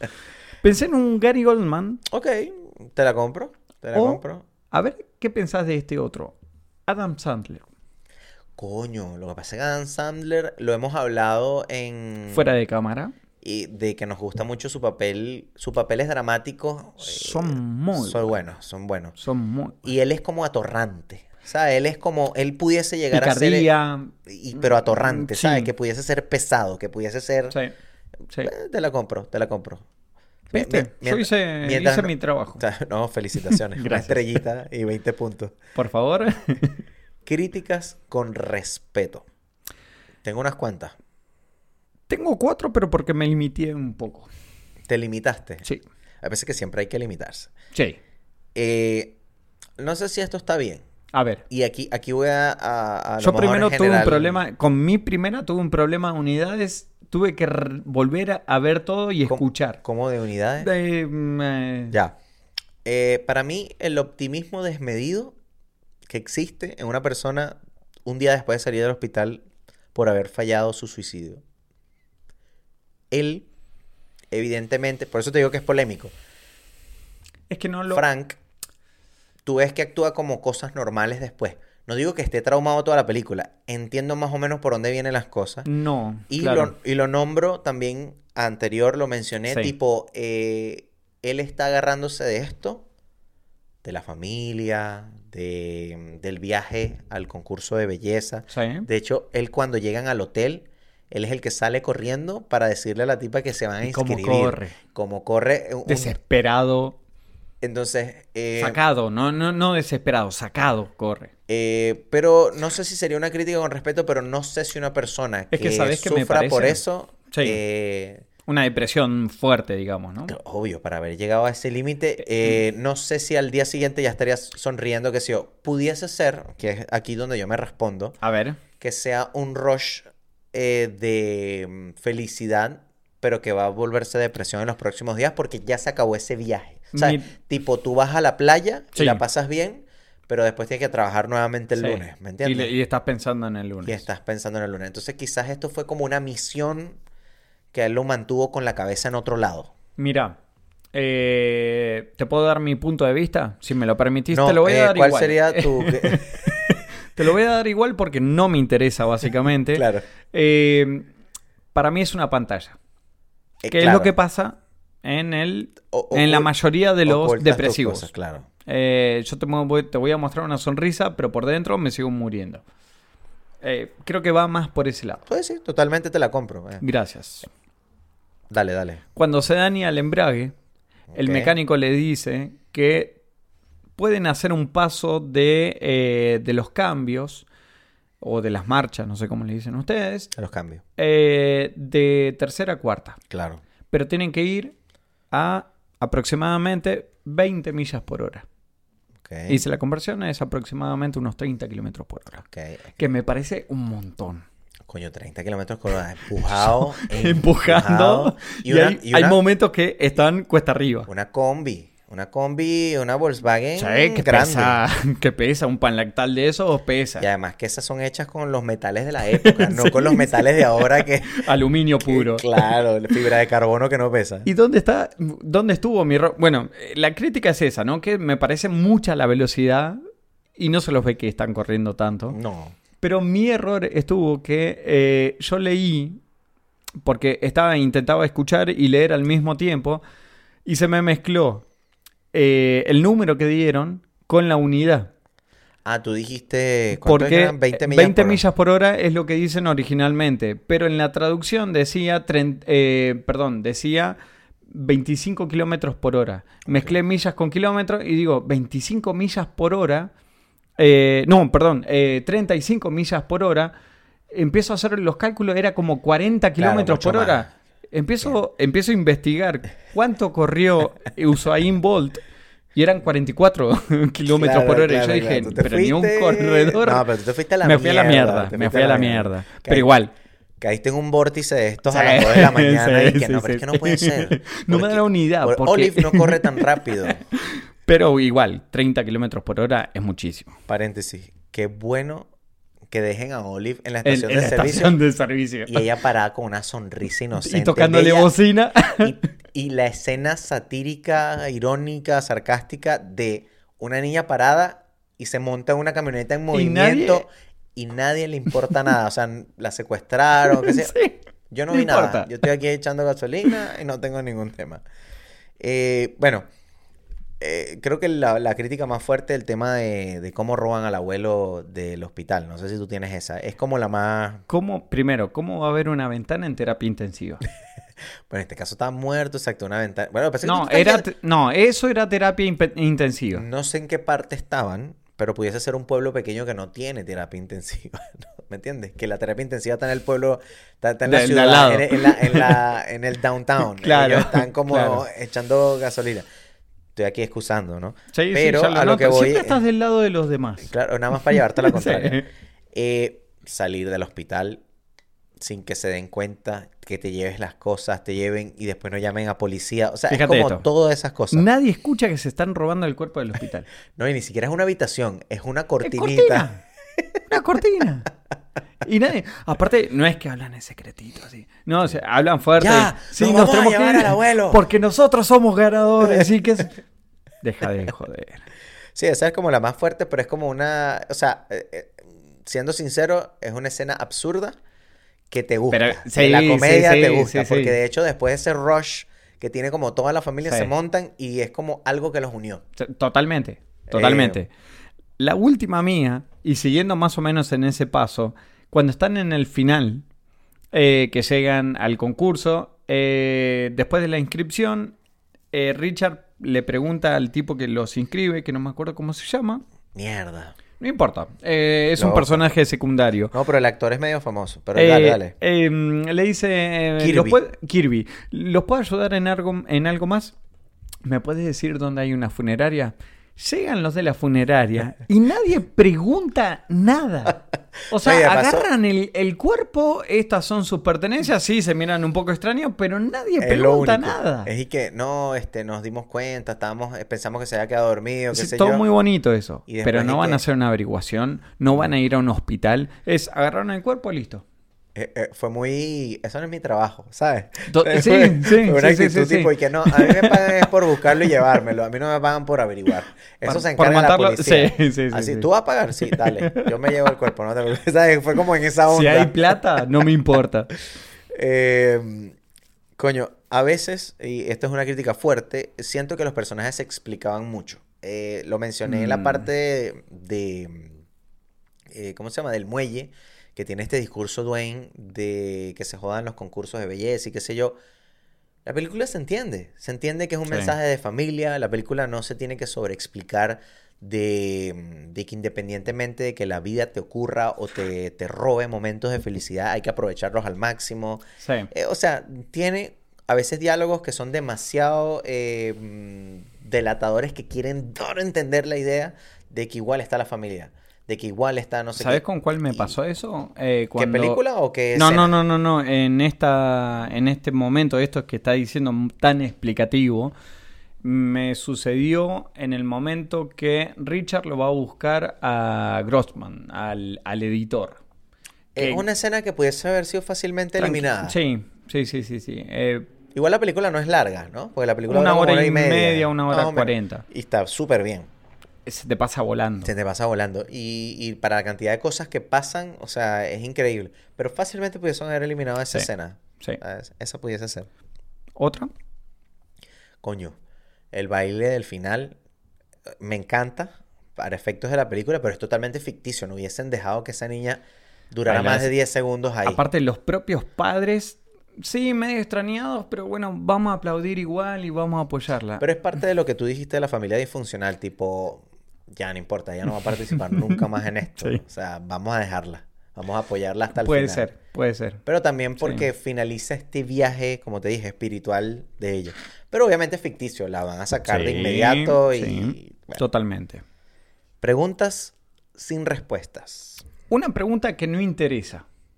Yo tengo una que nos interesa también. A ver. ¿Quién gana la corona de Miss eh, Little Miss Sunshine? No, ni idea. ni Para mí la interesa. rubiecita esa que tenía... Ah, la que se paraba al lado de Oli. sí, sí, sí, sí. De hecho, es muy chistoso porque ella caminando así normal, como una niña, y las otras como con pose de Miss. así. Sí, sí. ¿No te causa impresión ese es tipo horrible, de concurso? es horrible, para Pero mí es la- horrible. la impresión mala, de sí, hecho. Sí, totalmente. Es No como... sé por qué a los yankees le encantan esos concursos. No, horrible, horrible.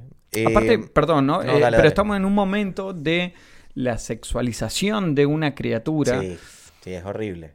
Es horrible. Y eso, eso pasa mucho, sobre todo con estos artistas que comienzan a muy temprana edad Sí. y ya, no sé, comenzaron a los 8, 5, Y a los qué sé yo, 15 años. ya están internados por cirrosis, Exacto, drogas. drogas, qué sé yo, depresión. Sí, y en- sí. ahorita en era de redes sociales más. Mi pregunta eh, estúpida, irrelevante, ¿qué tanta fuerza puede aportar Olive empujando la camioneta? ¿Qué o sea, ¿de verdad es determinante para poder hacer arrancar a 30 kilómetros por hora la camioneta? O sea, ya no se puede estar montada y ya. Calculando que el peso de Oli es de 35. sí. Eh, Por favor, los los numeritos. numeritos me pueden poner no. atrás. El que va a editar eh, se está acostando hoy a las 3 de la mañana, así que no. El de las fotos Claro. no le importa. No le importa. Eh, um, Eh, no, ¿Qué pero es. tanta fuerza no, puede aportar Olive? ¿Qué tan...? ah, Pero es para que se sienta útil ella. Vos no estás entendiendo porque no tenés hijos. Ay, Yo tampoco, pero no importa. Bueno. Eh, en algún momento, a futuro, Richard logra vender eh, este programa de nueve pasos. Para mí no. ¿Pero desiste de la idea? ¿O intenta alguna vez más? No, yo creo que, que o sea, te- yo estoy aquí lanzándome otro Sí. guion en mi cabeza. Yo todavía estoy haciendo el cálculo de la masa por la fuerza y cuánto está aportando. Claro. Déjame hacer los cálculos. Claro, rápido. no, y ella Sí. se veía que comió helado en la mañana, así que a lo El mejor sí waffle aporta. No, eh, para mí, Richard pule los nueve pasos. Los pule. Los pule y los convierte en cinco pasos. ¿Entiendes? Le empieza a sacar para ver si lo puede vender. Exacto. Para mí, o sea, está obsesionado, Está bien. pero lo cambia. O sea, ese Hace mi- un resumen de los nueve pasos. Totalmente. Eso es lo que yo No, creo. no estaría mal. A ver, la tuya. ¿Cuánto No dinero? me hagas calcular más cosas, por favor, te digo. Coño, ¿cuánto dinero? Ya viene con cuánto. ¿Cuánto dinero le quedaba a la familia? Están en bancarrota. Y por lo que dicen, sí, porque no pueden viajar en avión, no pueden... Tienen que reparar un embrague que repararon o no repararon. No, no sé, lo o sea, reparan. Por- claro, por no algo empujan. Por eso te digo, tienen que repararlo. Probablemente Venden la esa plata. O sea, el abuelo le dejó plata porque tenía una paca así de billetes. Por ahí venden la merca. La Ahí merca, tenés- ah, ahí está en tenés para- Albuquerque. Claro. ¿Y ¿Quién se la vendió? Sí. Heisenberg. Eh, eh, esa es una de mis preguntas. Y tengo otra. Eh, o sea, tengo más, pero esta me gustaría preguntártela. ¿Se divorcian los padres? No. No se divorcian. No. Son de esos, esas parejas tóxicas que les gusta gritarse en público Sí, frente a los sí, hijos. Sí. Verga. Qué, qué- qué incómodo. Pero Yo veo y- la escena y me da incomodidad. Pero intentan no mostrarse peleando demasiado. No, pero es como, móntate en el carro. Móntate en el carro. Y la jeva así. ¿Sabes? Es como... Ah, no, no, no. Cuando le dice, eh, cuando está Richard diciéndole a, mm, a Cheryl, aprieta más el embrague, qué sé yo. Después vos ves la imagen anterior y Cheryl diciendo, aprieta más el. Sí, sí. Terrible. Ahora, me Pero gusta... no, no, no, no se separan. Eh, lo pensé porque cuando pelean en el hotel, prende el televisor Dwayne, eh, bueno, en realidad Eh, lo prende no, Frank, eh, Frank. y él lo apaga y le Pare- da una leve sonrisa Sí, diciendo, desgraciada "Sos que me recuerda a lo que tú perdedor". dijiste del el, el abuelo burlándose del papá por el Porque simple hecho de fracasado, sí, porque disfruta sí. el hecho que sufran los otros. Lo relacioné con eso. Eh, a Grossman, Ok. eh, el Grossman. editor, ¿no? El editor de los nueve pasos, el que lo iba a, ve- a vender, ¿no? Claro, claro. Eh, Heisenberg en, en Breaking, En Bad. Breaking Bad. ¿Le interesaba de verdad vender el programa? ¿Sabes que está bueno esa pregunta? Porque te hacen ver como que no. Porque era, no, vos, el programa está bueno, vos sos el problema. Claro. ¿Le, cre- le crees? No. ¿Tú sabes qué pensé yo? Yo pensé que le robó la idea. Porque cuando él está haciendo como No es hablando... mala este esa. hijo de puta va a sacar el libro sin este tipo. No es mala esa. Y ahí cago, porque ya era alguien Stan Grossman. Totalmente. Va, era alguien, porque para mí era una fachada. Bueno, pero más que el... el ah, sí, el, el otro perdedor. Era, era, claro, era un perdedor de Sí. nivel más alto. Eh, Frank, no sé si tendrás el mismo. A ver. Se volvió a intentar a suicidar. Puta. ¿Sí lo tenía? No, pero parecido. Frank se recupera y se va a vivir a algún otro lugar. Coño, yo pesimista, se volvió a intentar a suicidar. Y tú positivo, que se mudó Siempre. para una granja donde es feliz el resto de su vida. Y intenta recuperar a otras personas que intentan suicidarse cultivando papa andina. Eh, yo creo... Bueno, pero es más o menos lo mismo. Yo soy un tipo optimista. Sí, no, se nota aquí que yo estaba negro, darks. yo estaba negro. darks. Eh, ajá, tengo una pregunta que, A que yo ver. creo que es importante. Sí. ¿Cómo consiguió Richard que le dieran la moto si no tienen plata? Lo pensé y no lo escribí. Pero sea, lo pensé. Viajó ¿Qué pasa ahí? 25 millas, 50 millas, no me acuerdo cuánto es que dice el aviso, pero él dice, Eh, no sé sí, cuántas millas, sí, está, eh, Sí. coño, ¿dónde es que estaba? En Scottsdale.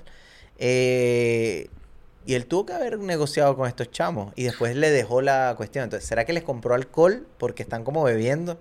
Puede ser. ¿Será que, ¿me entiendes? Sí. ¿Qué, qué- ¿Y por qué no pudo haberlo hecho más fácil? Eran como cuatro. Empujar la camioneta. ¿Por qué no empujaban la Yo también camioneta? pensé que iba a hacer eso. A mí se me ha olvidado que, que, que no la empujaban. Dwayne logra como eh, logra llegar a ser piloto, pero por ejemplo piloto comercial. No, como no sé si, yo de hecho no sabía que se requería eh, no ser daltónico. Pero para ser, eh, eh, para estar en, me sale la armada, en la, en la La Fuerza aviación, Aérea, claro. Fuerza Aérea sí, Claro, porque tenés no- que saber los colores de tus aviones versus los otros. No, pero por ejemplo, o sea, me parece que ahí caemos en una parte filosófica tipo...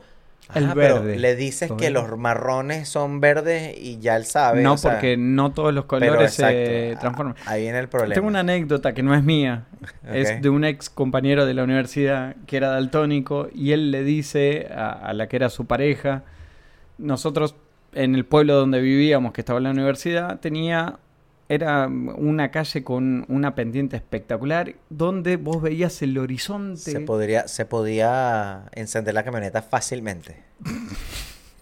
No tenía ni que empujar. De hecho, me he caído un par de veces ahí y terminé roto. Eh, y vos veías el sol ahí abajo. Ya.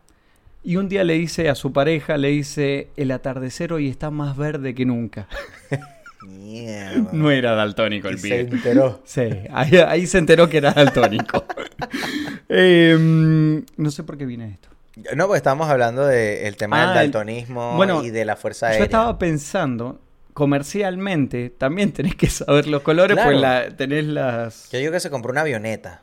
Engañó a todo el mundo y se compró una avioneta. Y de día maneja, no sé. Claro, o sea, no sé. Y la pintó de verde. La pin- ¿Sabes? La pintó. Y él creía que era rojo. Eh. Eh, un aerocontrol.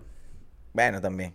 Pero ser. yo creo que sí, porque eh, independientemente que era un adolescente, yo creo que Dwayne era una persona con mucha disciplina para lograr eso. Así que Puede yo ser. creo que sí. Torre de control. Por Porque él dijo, yo voy a volar como sea. Torre de control. Por último. Dirigir. Eh, ¿Cómo se llama? Azafata. Asistente de vuelo, claro. Asistente de vuelo, azafato. sería. sí. Claro. Tomá. Ahí está. Mecánico. También. Tenemos tantas para... Coño. Tengo la última. No, lánzate ya. Yo, la última que tenía era logró vender la idea de los nueve pasos y ya la respondimos con lo tuyo. Perfecto. Recupera Frank el puesto número uno de, conoce- de conocedor de Prost. Yo no sabía, eh, ahí, ahí quiero hacer una, un paréntesis. Yo no sabía que era Proust. ¿Tú sabías que era Proust. Proust? Marcel Proust. Mm, el- yo lo tengo. A ver, si no, no te dije, nunca leí en mi vida. Imagínate que el Principito leí la versión resumida porque me parecía largo. El Fordumis. Sí. No, Marcel Proust, yo no sabía, pues yo de verdad detuve la película para leer esto porque yo digo, es especialista en Marcel Proust, no entiendo qué es.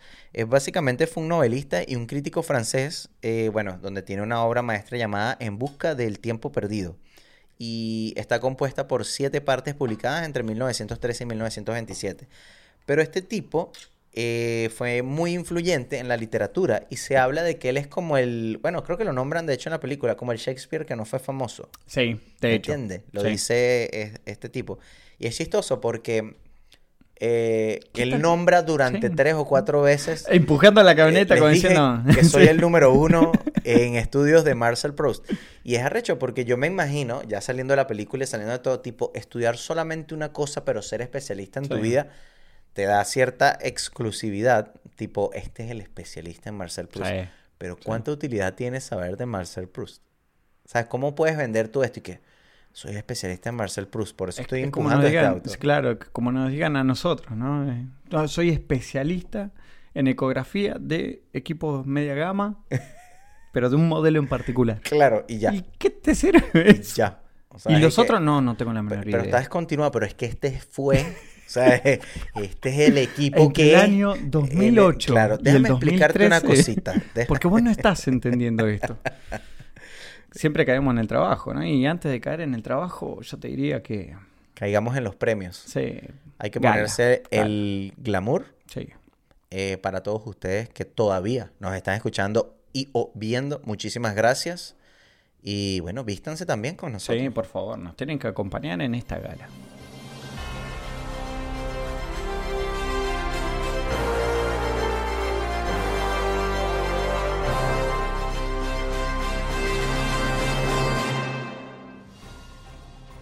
Los premios de Dos Caras del Cine llegaron aquí para ustedes. Mi nombre es Amilcar Rebollo. Y mi nombre es Carlos Fliger. Hoy vamos a entregar un premio prestigioso porque Little Miss Sunshine es una de esas películas independientes, bueno, ya lo dijimos, de un Sí. presupuesto bajo, pero una de esas películas que de verdad te llega al corazón. Sí. Una historia espectacular, una historia que yo creo que es lo que, lo que llaman eh, motivacional, Sí. eh, que te deja un buen sabor de boca a pesar de, de los altos y bajos que tiene. ¿no? Y un buen mensaje. Un también, mensaje ¿no? hermosísimo. De Sí. hecho, tú sabes que me vino mucho a la mente, no sé si viste esa película, la vamos a hablar aquí seguro. Capitán Fantastic.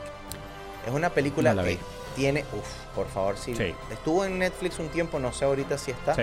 pero por favor, no tiene desperdicio. Capitán sí, con una actuación eh, que he visto, o sea, vi por arriba, ¿no? verla, verla no la vi, pero una actuación de Vigo Mortensen Co- Como, como las que solamente él sabe dar. Sí, totalmente, Viggo Mortensen totalmente. es uno de mis actores eh, favoritos. Argentino.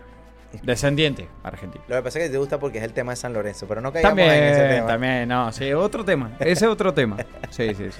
Bueno, espero que se hayan preparado su arepa, que estén compartiendo un mate, Matecito para bajar la arepita, ¿no? para bajar eh, la arepa, aunque todavía a mí no me pega comer eh, arepa con mate. Bueno, sí. No, La pizza que comimos recién, no la comimos con mate. casi 2 de la mañana. ¿eh? Dos de la mañana, después, eh, esto es cierto, esto es real, esto pasó, nos comimos una fugaceta. Sí, terrible. Sí. Quesito chorreando, por Dios. Pero sin mate. Pero, claro, porque pero- todavía no se la banca. bueno, Carlos, por favor, lo que, Volviendo, sí, sí. lo que sí me la banco Sí, sí, es el premio mate de oro. En esta ocasión, el mate de oro va para la Miss California, que no entiende un pomo lo que está pasando, no entiende la situación, no entiende el baile, y es la única que está aplaudiendo y sonriendo, sí, sí, sí, y- contentísima con el baile de Olive. Así Porque- que Bravo, bravo, bravo. De hecho, hay un momento donde el tipo que los presenta también como que se goza la vaina, así como que... "Ah, que pero está esto está excelente". Esta niña es como rockerita. Te iba a preguntar, esto puede ser una pregunta sin respuesta, no la anoté. Eh, Olive tiene un traje después de, de que hace el Sí, striptease, porque sí, básicamente sí, es un sí, eso, es lo que está haciendo. eh, medio Wonder Woman. No sé si lo notaste. Eh, La- la- las muñequeras. amarilla, un cinturón como amarillo. eh, medio la mujer Podría maravilla. ser, puede Me ser. me gustó como esa, esa intención. Medio Warrior. Eh, premio Arepa de Oro. En esta ocasión, como todas las otras ocasiones, porque no hay otra persona, presentado por el único América Revolvió.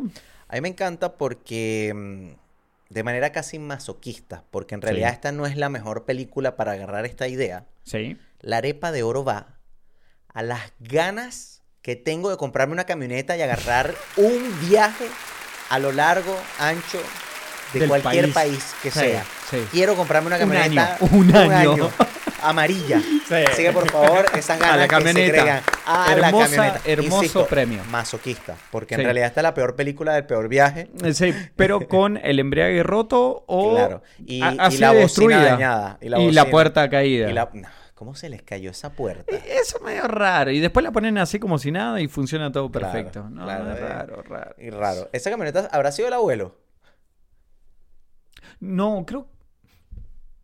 Me dejas pensando. Pues ellos tenían un Miata. sí, Y, sí, sí, y- sí, y sí, que lo nombran y me imagino que la camioneta, pues, que era como que está en el Una taller y nadie la herencia. usa. Sí, tiene, tiene pinta de una herencia. ahí. Y bueno. Eh, bueno, muchísimas gracias por quedarse hasta el final en este episodio. Eh, de verdad, Little Miss Sunshine creo que es una película que, que de, esas que recomendamos Sí. que la vean. Eh, Eh, esta es otra película, otro must to que, que hay que ver antes.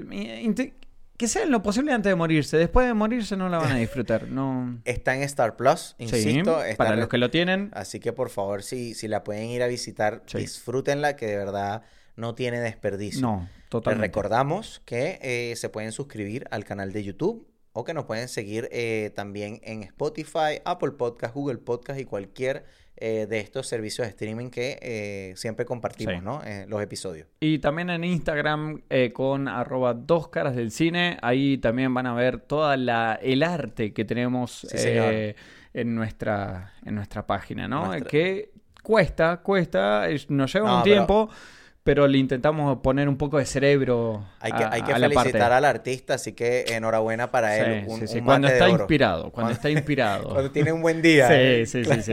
Si no, eh, ese es otro motivo por el cual salimos bastante tarde eh, con los episodios. La- Y tenemos que aclarar que a partir de este episodio eh, vamos a empezar a salir todos los sábados. Sí, señor, se me había Eh, olvidado. Buen sí, dato. eh, buen dato. Vamos a empezar a cambiar la fecha eh, por motivos eh, netamente técnicos, tácticos, Sí, porque sí. eh, siempre grabamos entre semana y tratamos de sacarlo el jueves, Sí. como si fuese un estreno de película, pero sí, efectivamente lo vamos a sacar de ahora en adelante los sábados.